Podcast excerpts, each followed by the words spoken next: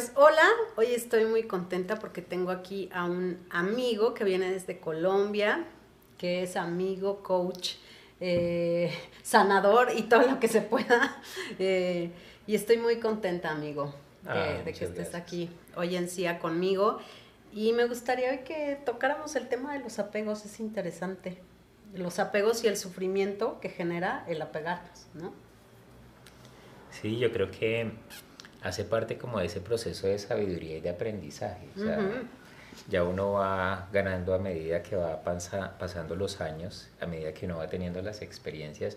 Y yo creo que no solamente con las experiencias de uno, sino a veces cuando uno escucha las experiencias de la familia, de los amigos o de personas cercanas, o inclusive cuando está uno en un proceso de coach y escucha uno unas historias que dice, bueno, hay un mundo de sufrimiento por circunstancias que se presentaron. Pero personalmente, por decir algo en mi vida, si tuviera que definir es como esos apegos que empezamos nosotros a tener, o sea, nos encanta apegarnos a las personas, a los estados ideales, al dinero, a las empresas, a la construcción de las cosas que nos imaginamos. Y claro, pues ya cuando uno va adquiriendo un poco de conocimiento, experiencia en este mundo de la espiritualidad o la sabiduría, uno empieza a entender que todo eso pues es necesario. O sea, es necesario querer crear dinero, es necesario querer crear relaciones, es necesario querer construir cosas. Así al final pues uno no se lleve nada, ¿no? O sea, lo sabemos. O Es que en esta encarnación tenemos cuerpo para gozar y necesitamos dinero para construir y viajar y gozar. Entonces, sí. porque también lo que pasa mucho es que de pronto como que la espiritualidad pelea con la abundancia y eso es incorrecto. Bueno, y lo sabemos, ¿no? Queremos Sí. hacer el curso, queremos ir el viaje a Egipto, queremos Sí. hacer el viaje y pues necesitamos recursos. Y de hecho yo hoy en día también creo que la, la espiritualidad es directamente proporcional a la abundancia porque pues la abundancia se da para eso.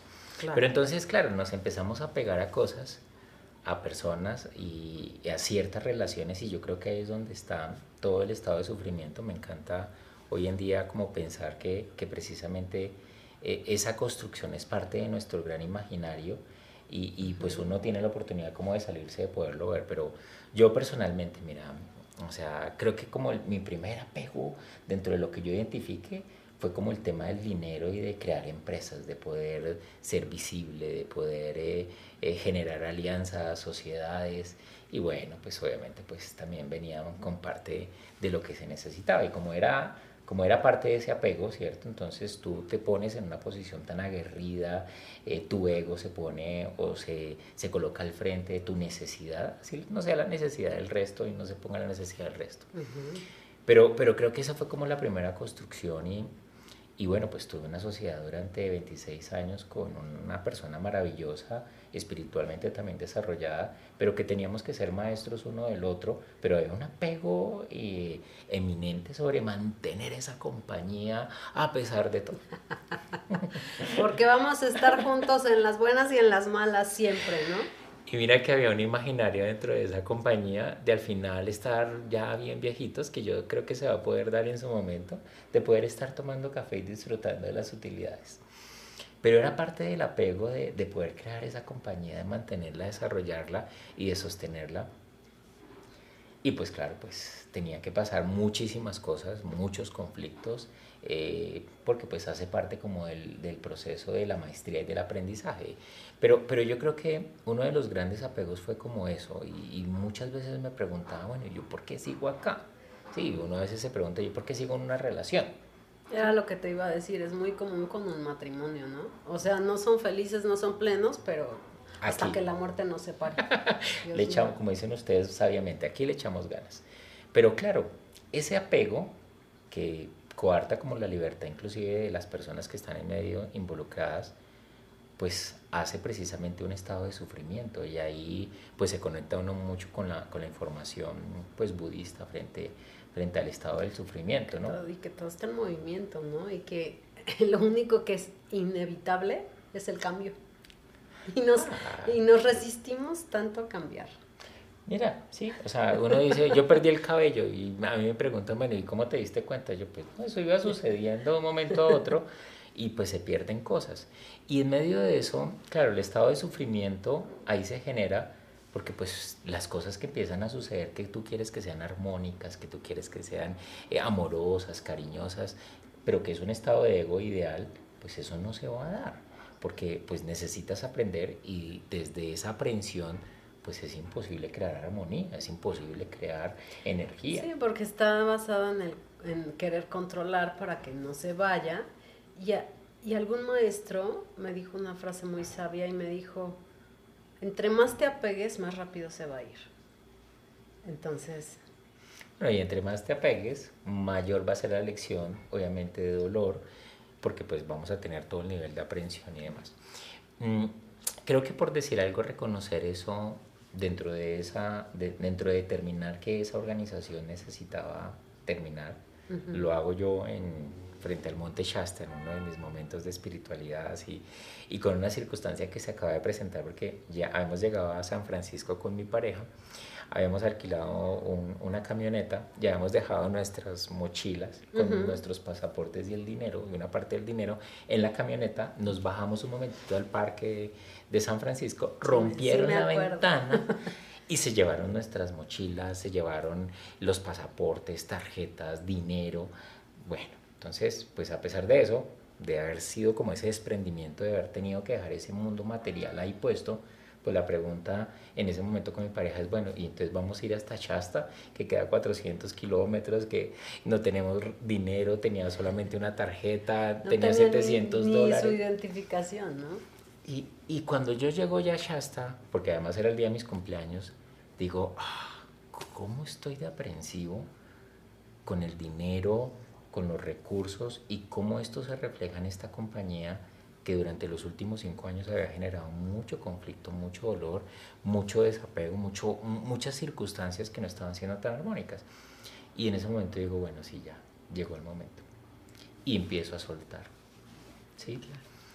Eh, creo que ha sido como uno de los momentos más, más eh, importantes de, de entender también de manera sabia que había que soltar. Y claro, entonces después de que tú dices, ok, estoy teniendo apego con esto, estoy generando sufrimiento con esto y lo sueltas, o sea, lo liberas, pues la energía empieza a fluir de una manera absolutamente diferente. Entonces, creo, regreso, tomo la decisión de soltar eso, de agradecerlo y creo una nueva compañía con otras condiciones totalmente diferentes, con otros niveles de, de apego, de ego, diferentes, pero pues también obviamente con otros niveles de, de, abundancia, de energía y demás.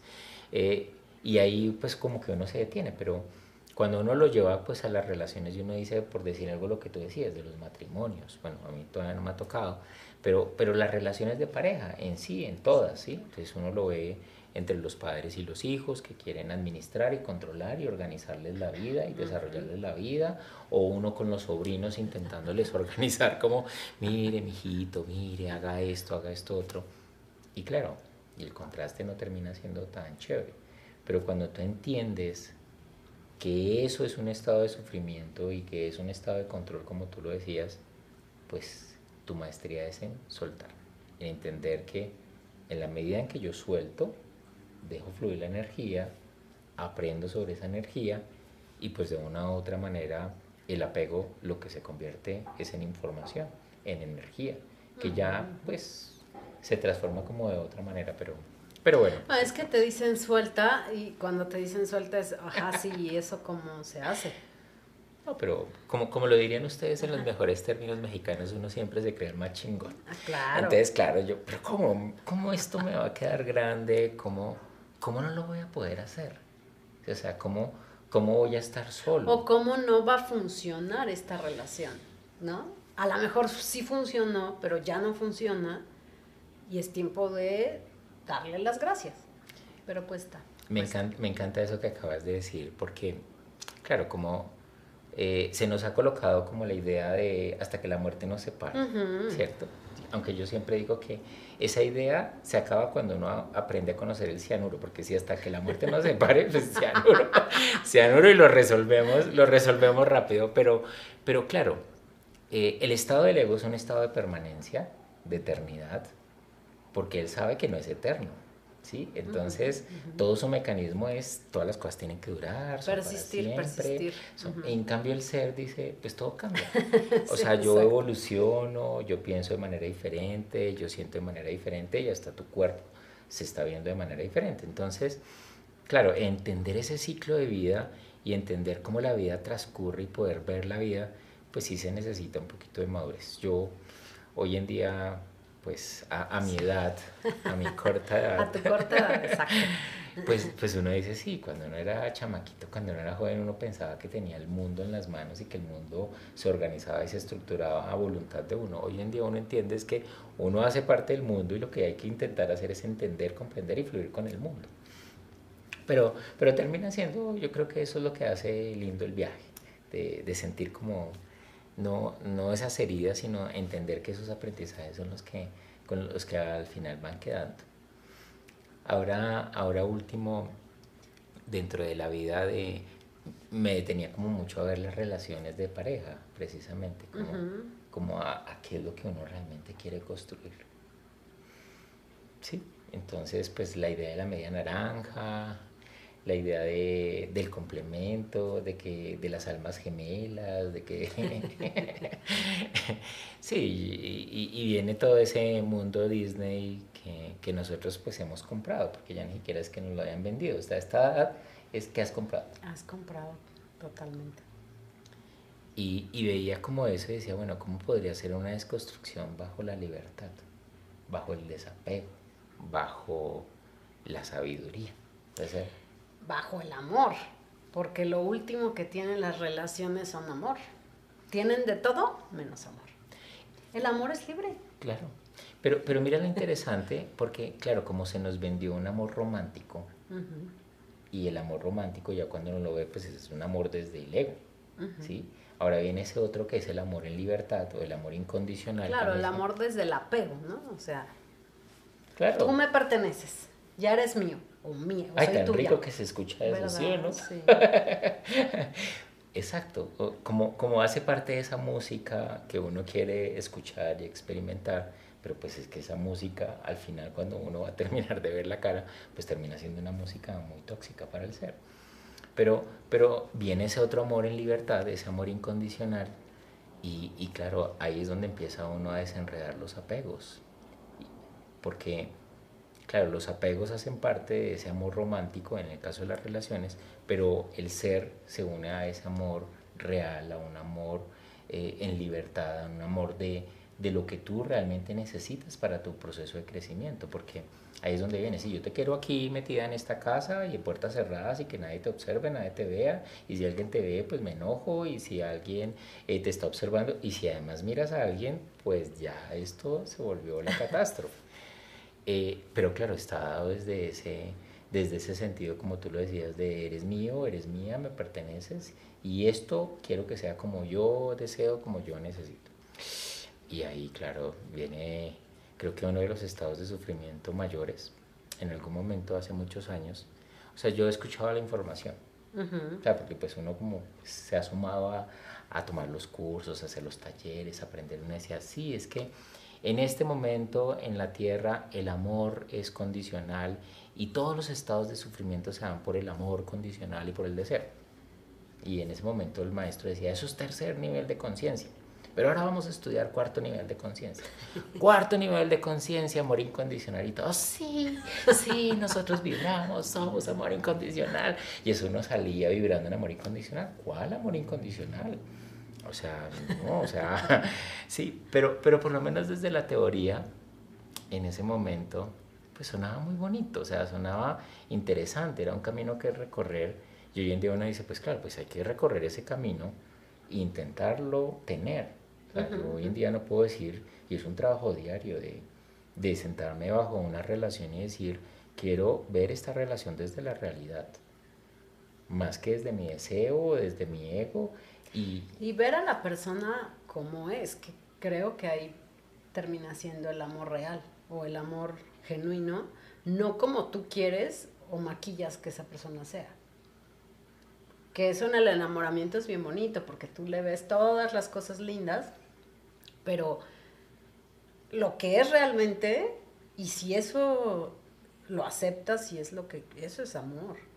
Con sus días grises, con su lado oscuro, con su mal genio, con lo que sea que venga. Y, y ahí hay algo bien, bien lindo que es como parte del descubrimiento, que es como, como nosotros nos componemos de nuestro lado de luz y de nuestra oscuridad. Entonces, entre más luz ves, tú sabes que hay más oscuridad. Por supuesto. O sea... Es que no puede haber eh, luz sin oscuridad, pues es la dualidad en la que estamos. Entonces, pues, el apego, bienvenido. el desapego, bienvenido. Claro, eh, mira, te voy a decir una cosa, creo que creo que lo que nos cuesta más trabajo es la resistencia que tenemos a todo, ¿no? Porque si estás luchando contra una adicción o contra un sufrimiento, no lo estás resolviendo, estás generando una fuerza poderosa de lucha, es me rindo a lo que sea. Ay, eso me encanta. Y, y realmente es, pero es, e, esa rendición es una rendición con sabiduría, porque es lo que tú dices. O sea, si yo le coloco fuerza o energía a algo sobre lo que yo estoy luchando, pues estoy teniendo apego. Entonces, ya me apego. si yo quisiera, ay, sí, es que yo me voy a pegar a mi estado de luz. También es apego. También es apego también es apego. Es que yo quiero ser un, un ser armonioso, que no se enoja, que vive por la vida. Ese día ya nos toca irnos. O sea, cuando a mí me dicen, no, es que yo ya estoy... Y además que te dicen, pero tú le sabes mucho a la espiritualidad. Pues porque le sé, tengo días en los que soy insoportable y también los dejo ser. Y también soy yo. Eso me encanta porque a mí también me la tiran, ¿sí? Pero si tú eres tan espiritual, ajá, pues por eso, porque soy espiritual, tengo un genio del demonio y tengo mil defectos y muchísimas virtudes maravillosas. Pero entonces, este, un día me enojó mucho que me dijeron, pero tú eres tan tranquila. No, no, no, no, me conoces bien. sí, es, es, es, algo muy curioso porque a mí también me pasa. O sea, las personas me conocen y me dicen, no, es que cómo te ves de dulce, cómo se siente esta tranquilidad, una paz.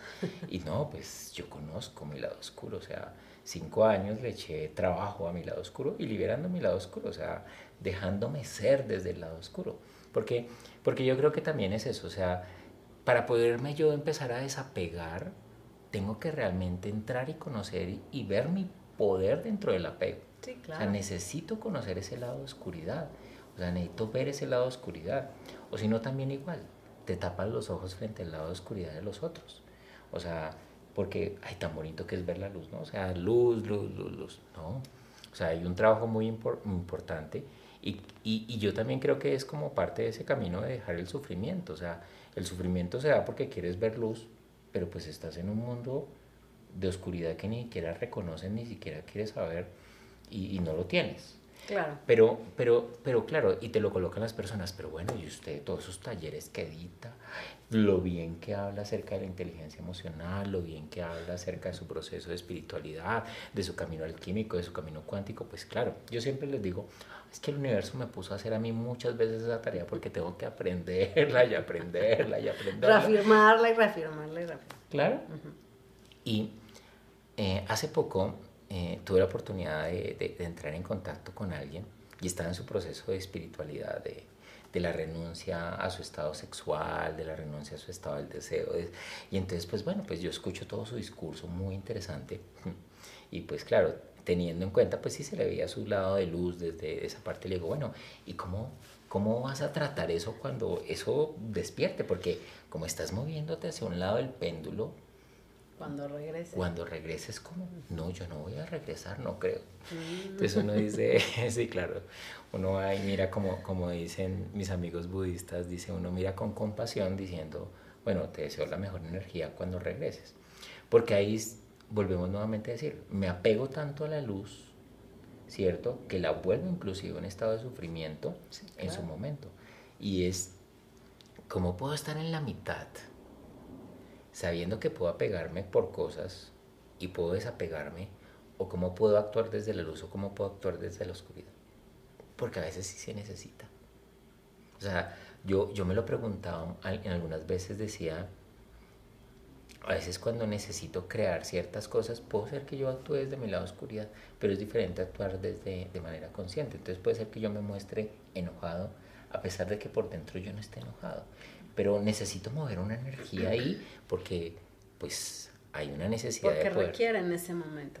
Sí, hay un estado de urgencia, hay un estado de que se necesita, digamos, ese tipo de energía. Entonces, pero, pero claro, o sea, hoy en día los apegos, pues los sigo viendo, los sigo experimentando, afortunadamente. Pues yo creo que todos los que seguimos aquí encarnaditos en un cuerpo, ¿no? O sea, es que negarlos es como, no, yo sí ya soy desapegado. No, hombre, somos apegados a millones de cosas.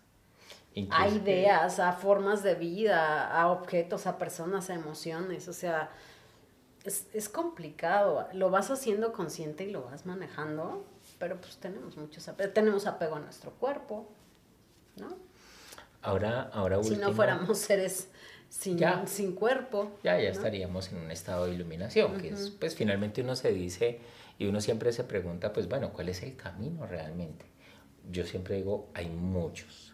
Cada quien toma su propio camino, cada quien toma su propia escuela, a uno le sirve un camino, a otro le sirve otro camino, no hay ningún tipo de camino. El camino es individual y cada quien entiende, percibe a su forma, a su ritmo y a su manera. Y lo que a ti te funciona no necesariamente a mí y viceversa.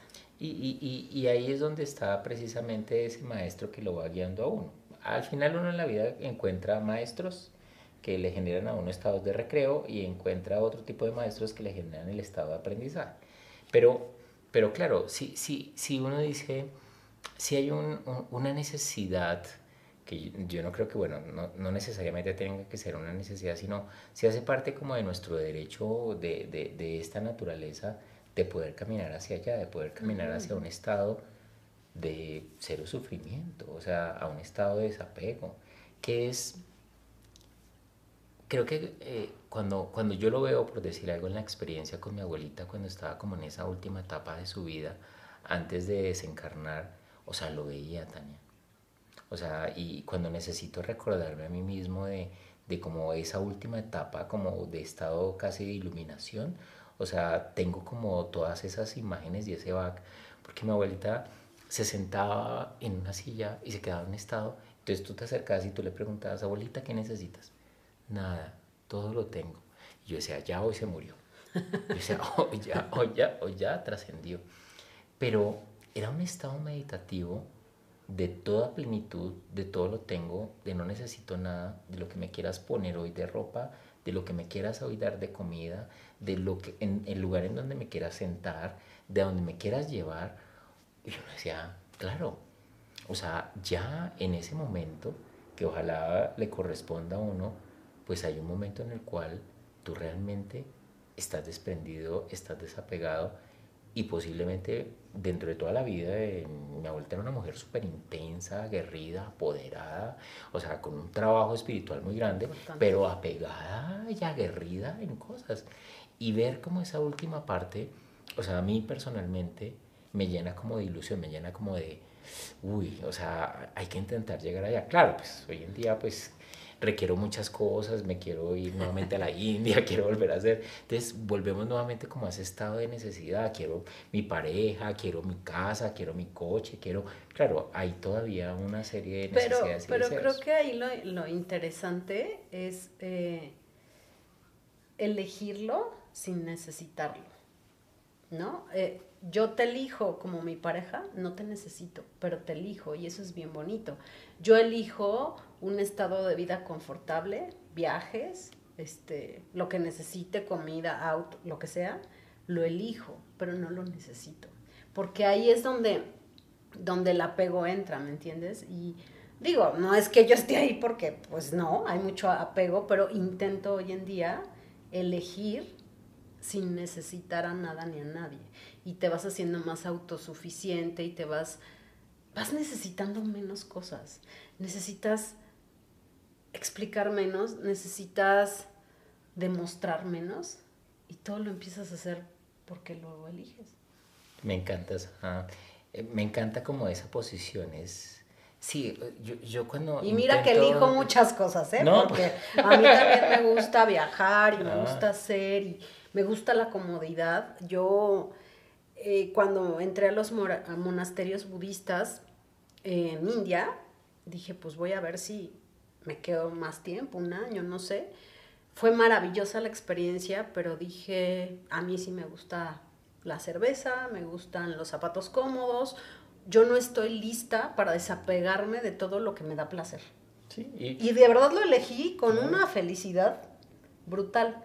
No, no sé si no me corresponde, pero en ese momento no, no estaba lista para irme a vivir a un monasterio y a no necesitar nada. Pero, o a no elegir nada. Porque dije, me, gusta, me, gusta... la cervecita. ¿no? Me gusta el, peinarme, porque ellos se desapegan hasta del pelo, se rapan para no tener apegos, ¿no? No, bueno. Ajá, pero te prometo que dije, no, elijo comodidades.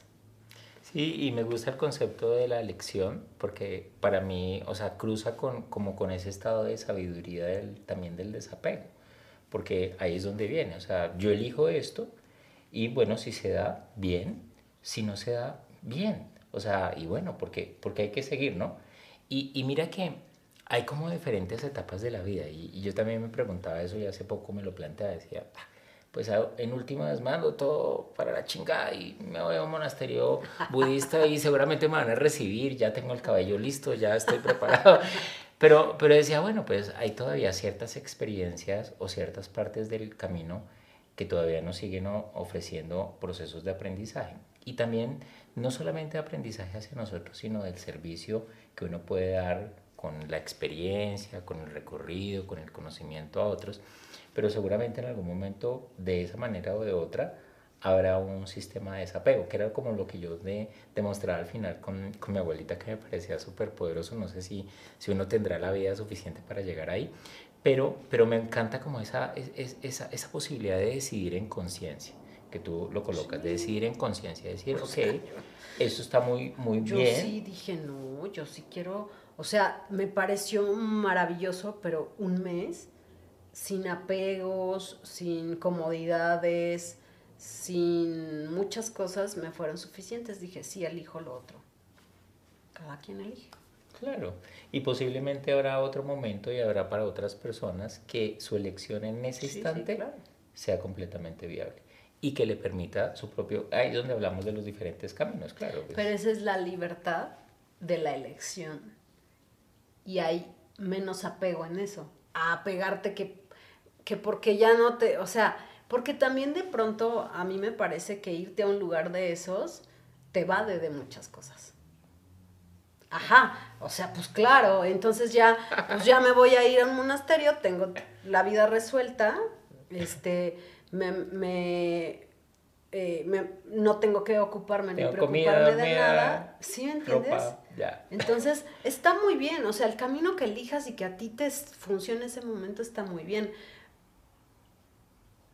Yo quería como meterme ahí para no saber de cosas mías, para no resolver temas muy profundos de mi alma, y esa no es la opción. Ah, es que, bueno, eh, en mi caso. No, pero es que acabaste de tocar otro tema que también tiene que ver precisamente con el apego y el desapego. Cuando, cuando se piensa, por decir algo, en estos lugares que, que terminan siendo como lugares de aislamiento aparentemente para un proceso solamente de meditación, para aportar la energía al mundo, pues claro, te aíslas y ahí termina siendo también un apego, porque terminan siendo apegos a dogmas, que, que yo inclusive dentro de mi vida siempre me he preguntado cómo es, o sea, y nos apegamos a historias y nos apegamos a emociones del pasado, a mi papá porque no me aportó, mi mamá porque no hizo, mi hermano X o mi expareja, y nos quedamos como en ese tipo de apegos, pero yo a veces lo comparo como cuando se nos coloca una piedra dentro del zapato. Y tú te acostumbras a la piedra. A la molestia de la exacto, y la acomodas, la colocas en partecita, porque realmente te da mucha pereza trabajártela. O sea, te toca agacharte, te toca quitarte el zapato, te toca sacar la piedrita, y a veces se siente hasta rica la piedra. Entonces nos apegamos a todo ese tipo de cosas y creamos unas bolsas gigantescas dentro de nuestras vidas porque pues sí, tan chévere. O sea, creo que la mayor parte de nosotros decimos es más fácil comparar los apegos materiales, ¿no? Que el coche, que el dinero. No, hombre, si los emocionales son brutales, apegarte a las personas y a las emociones. y real, Pedro, Pedro Clemente, que es mi maestro de péndulo, siempre dice, no sigan a nada ni a nadie, sigan su corazón. Y esa es una realidad. O sea, todas las doctrinas te sirven, te ayudan y todo, pero todo en exceso es malo. Y todo termina siendo bien limitante y, bien, y lleno de apegos y de tienes que seguir este proceso tal cual. Y, si no, no funciona. Y si no, no funciona. O no eres tan católico, o no eres tan espiritual, o no eres tan budista. No, no funciona así. Apego. al fin. Apego al fin. Entonces, y las estructuras mentales terminan siendo muy curiosas porque sí nos generan un mundo de apegos. Sí, y, y aquí el punto siempre es cómo yo empiezo a identificarlas, cómo yo me vuelvo esclavo del apego y cómo ese apego al final me genera un estado de sufrimiento, porque no hay otro camino. O sea, es decir, apego igual sufrimiento, ¿sí? Porque igual, o sea, si yo no puedo practicar, si yo no puedo ir el domingo a misa, si algo está sucediendo, entonces Dios, ¿por qué? O Buda, ¿por qué? O todas las creencias, todas las cosas. Y, y ahí, y creo que, porque claro, porque todo el mundo te juzga a ti porque, uy, ¿cómo te vistes? ¿En qué casa vives? O, sí, entonces, claro, pues eso genera un, un, un nivel de observación. Pero ¿y cómo observamos los apegos de la mente y los apegos del corazón? Hay que trabajarse.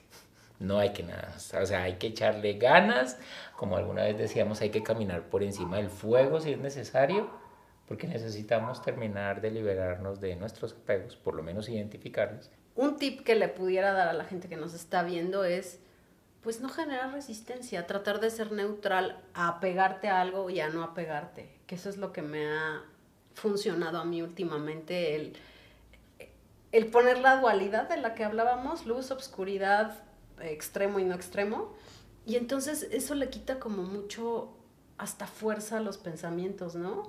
A que se haga este proyecto y no se haga. Y abro todas las posibilidades. A que me quieran o no me quieran. A que me rechacen y no me rechacen. Y empiezas a aligerar las carguillas. O sea, a mí eso me ha funcionado y, funciona también como con los apegos, porque pues soy una persona con 10.000 apegos, igual que tú, igual que todos. Claro. El punto es hacerlos conscientes y quitarles carga, ¿no? Y, y, decir, ok, me estoy apegando a una situación del pasado, a una persona del pasado, a un estado que creé ideal en mi pasado, porque pasa mucho que dices, ay, ese trabajo, cómo era bonito, cómo lo disfruté, ay, pero ya no lo tengo. Pues ni era tan padre cuando estabas ahí. Porque hablabas mal todo el tiempo. Ajá. Pero en este momento tu apego es creer que eso estaba padrísimo porque lo que tienes hoy no te encanta. Entonces, es nada más como hacer conciencia y quitar la carga, ¿no? Y, y abrirte a... Eh, el otro día me, me, decía una maestra, si tú quieres eh, generar abundancia, debes de estar dispuesta a perderlo todo y a ganarlo todo. Y cuando estoy diciendo dispuesta a perderlo todo, es a perderlo todo, ¿eh? Uh -huh. A nivel emocional, mental, espiritual y económico. Y suena fuertísimo, pero sí es cierto. Y ella me decía, es que cuando tú abres esa, esa, esa, esa petición al universo, va a llegar lo que corresponda. Así no te guste. ¿Para qué? Para pasar al siguiente nivel. Y hay que estar dispuestos a soltar, a soltar. Sí, sí, inclusive como, como en esa pregunta constante, ¿no? O sea, yo creo que o sea, le, le, le adicionaría una cuotica a lo que colocas y es, hay que preguntarse, o sea, si esto me está generando un estado de desarmonía, me está generando un estado de dolor, de inestabilidad, pregúntese, ¿eso, ¿me estoy apegado a eso? Y ahora la, el siguiente va a ser el trabajo, ¿cómo lo suelto? Sí. Claro, claro, ¿cómo, cómo lo transformo? Ah, que mi maestro en la India decía, Francisco, solamente con que tomes un respiro y lo sueltes, con eso es suficiente. Pero bueno, a algunos de nosotros nos va a tomar 100 mil o 10 mil respiros para poderlo soltar, pero lo importante es empezarlo a trabajar. Porque si no lo trabajamos, ¿cómo transformamos nuestra vida? ¿Cómo llegamos a ser más armónicos? Sí, ¿Cómo claro. llegamos a ser más sabios? Sí, y darte la oportunidad de observar a qué estás apegado. Porque además, entre más te apegues, más se te va. Y entonces más frustración y más sufrimiento. Entonces, observa y suelta. y nuevas cosas llegarán también. Ah, sí, claro, más apegos. sí, sí, pero más distintos. Distintos, distintos, distintos. Pues te agradezco muchísimo esta, esta charla. Este, siempre es un placer platicar contigo, componer y descomponer la vida. y espero que vuelvas pronto. Te esperamos aquí en México pronto. Oh, amiga Tania, de verdad muchas gracias a todos. Pues bueno, sigan este canal, estás haciendo cosas maravillosas y gracias por estos espacios y poder abrir conciencia. Siempre es importante. Pues de eso se trata, de, de, ver si a alguien le funciona estos pequeños puntos que ponemos en la mesa y, y tocar corazones y almas y lo que toque. Pues suscríbanse a nuestro canal, eh, mándenos sus comentarios si les interesa algún tema, pues escríbanos y nosotros les estaremos respondiendo. Nos vemos la próxima semana. Bye.